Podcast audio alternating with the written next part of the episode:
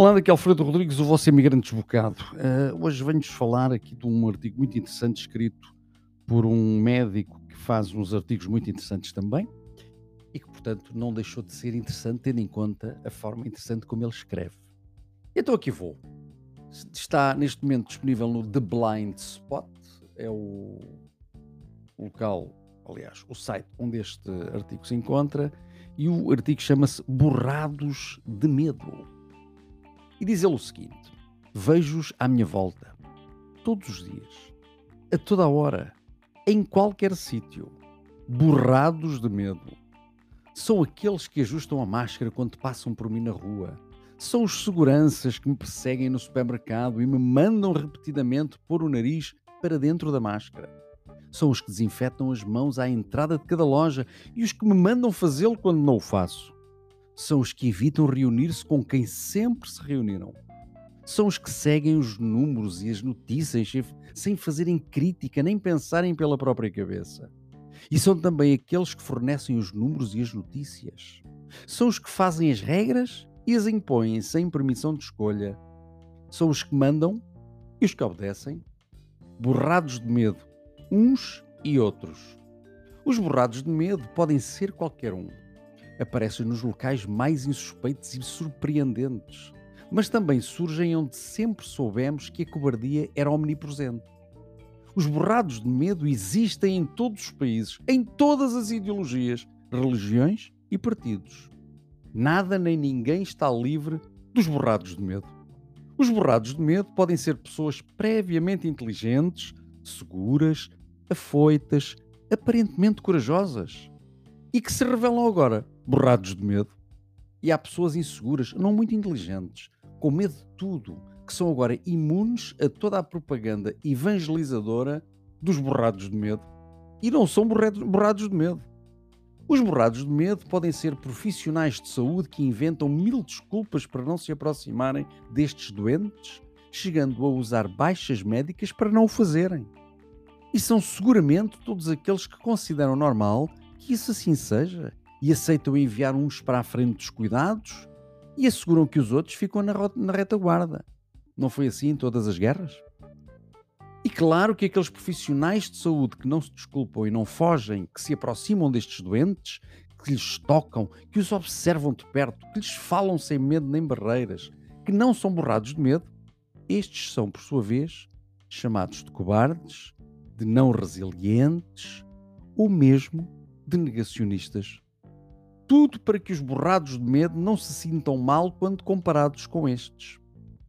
Os borrados de medo podem ser os que se fecham em casa voluntariamente durante 14 dias porque contactaram com alunos de uma escola onde algures, noutra turma qualquer, um outro aluno testou positivo. Ou então podem tornar-se incapazes de beber água de uma garrafa em cima de uma mesa, atrapalhados à procura de um lenço Tal é o medo de tocar nessa garrafa, fonte assustadora de infecção e de mal e de morte. E podem ser ainda aqueles que exigem testes negativos às pessoas saudáveis e já vacinadas. São borrados de medo as autoridades de saúde que mandam para casa centenas de milhares de pessoas saudáveis porque contactaram ligeiramente com um caso positivo ou até apenas porque contactaram com alguém que contactou com um caso positivo. São autoridades de saúde, mas borrados de medo. São borrados de medo todos os que gritam: ponham a máscara e desinfetem as mãos. E se afastam sempre ligeiramente quando alguém se aproxima para falar com eles. Os borrados de medo não podem nunca permitir que a sua cobardia seja desmascarada. E a sua estratégia de dissimulação é essencial até para eles próprios e para a sua autoestima. É absolutamente necessário que o seu comportamento seja considerado nobre e belo e correto, e que o dos outros seja visto como mau, irresponsável, egoísta e inconsequente. E é com violência e raiva e ódio que se referem e atacam os que não são borrados de medo, como eles são e sobre esses fazem chover insultos, processos disciplinares na ordem dos médicos ou multas e repressão por parte da polícia. Para além da repressão violenta, Os reborrados de medo usam também a evangelização. A evangelização dos outros é essencial para que se convertam em borrados de medo também. Os borrados de medo são exímios no uso de todos os meios evangelizadores, a toda a hora, sem descanso. Usam cartazes enormes de publicidade mostrando pessoas gravemente doentes, dizendo que uma máscara, uma janela aberta ou dois metros de distância poderiam ter evitado aquele sofrimento.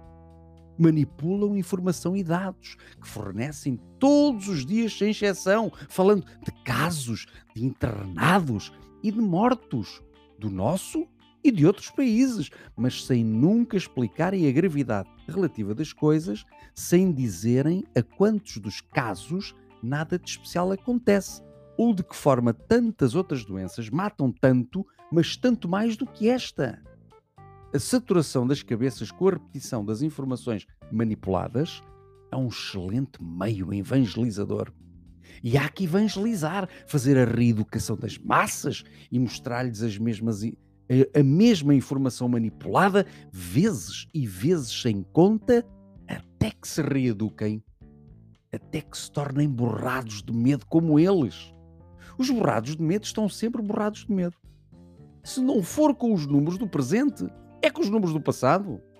Ou então são os números do futuro que os aterrorizam. Ou os de outros países. Ou de outras variantes. Se não é escassa, gravidade da doença são as suas consequências futuras, que afinal parece que não existem. Porque os borrados de medo estão sempre borrados de medo. Os borrados de medo explicam que aquilo que fazem não é nunca para a sua proteção pessoal. Não! Mas sim para proteger os outros, os seus pais, os seus filhos ou uma tia velhinha de quem muito gostam porque eles não são borrados de medo. Disparate! São, isso sim, pessoas responsáveis, preocupados com os outros. Deve ser por isso que ajustam a máscara quando passo por eles desmascarado na rua e que me interpelam e perseguem e insultam quando não a uso. Deve ser para me protegerem a mim. E a vacinação das crianças também deve ser para as proteger a elas e não para os proteger a eles, os borrados de medo. Os borrados de medo começaram por nos dizer que era só até vir uma vacina. Depois, que era só até estarmos todos vacinados. Depois, que era a terceira dose. Os ingleses já, faltam, já falam da quarta dose. Outros dizem que agora tem de ser até vir uma nova vacina que impeça a transmissão. Os borrados de medo eram borrados de medo antes da vacina e continuaram a ser já vacinados eram borrados de medo antes de terem a doença e continuaram depois de recuperarem dos seus sintomas ligeiros. Os borrados de medo serão sempre borrados de medo. E os que não o são, não o eram antes, nem o são depois. Porque os que não são borrados de medo aceitam simplesmente os riscos inerentes a estarmos vivos. Para os borrados de medo, nenhum risco é pequeno o suficiente para que deixem de ser borrados de medo é muito perigoso ir contra os borrados de medo.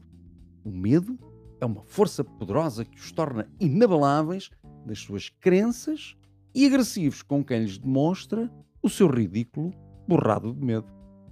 Quem anda sem medo, sem máscara, sem distanciamento, sem infecção e sem consequências desse comportamento, esse é um indivíduo mortal para os borrados de medo. Essas pessoas são, são a criptonite e a nêmesis dos borrados de medo porque desmascaram um medo vódio, perdão, verde vómito que os cobre. Por isso, estamos perdidos. Os borrados de medo são implacáveis. É necessário que todos os outros cumpram as suas regras de borrados de medo para que fique disfarçada a sua fraqueza vergonhosa.